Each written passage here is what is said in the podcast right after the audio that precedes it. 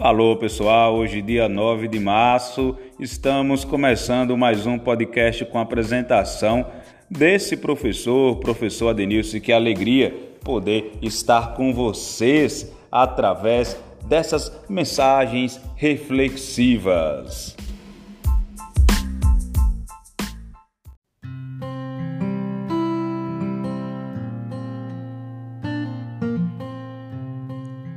Amor poderoso.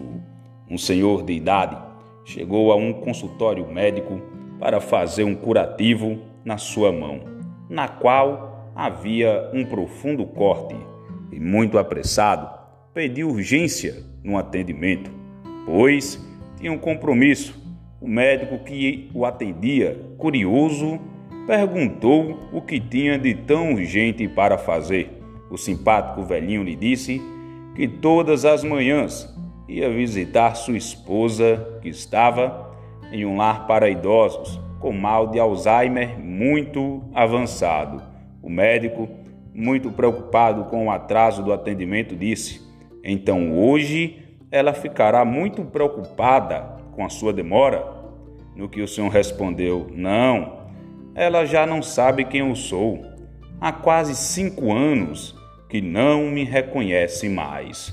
O médico então questionou: Mas então, para que tanta pressa e necessidade de estar com ela todas as manhãs, se ela não reconhece mais?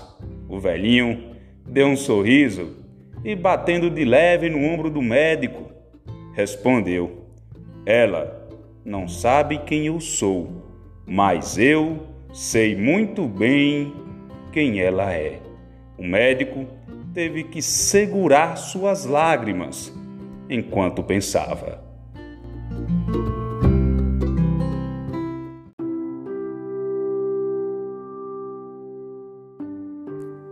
O amor, palavra tão usada, palavra tão dita, mas que é dita de maneira tão rasa também.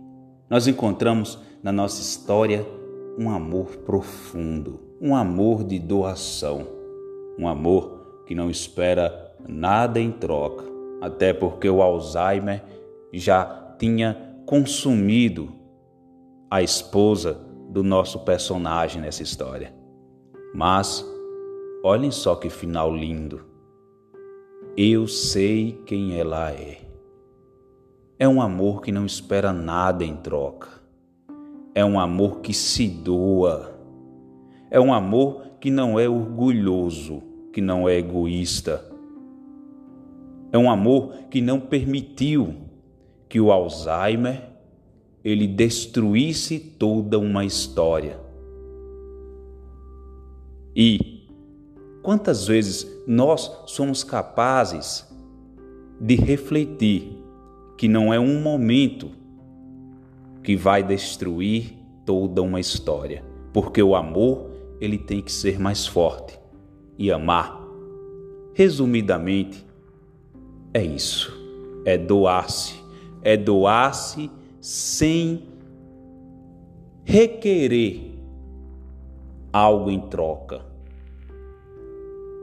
É doar-se livremente e não permitir que a areia do tempo e não permitir que as circunstâncias da vida apaguem toda uma história.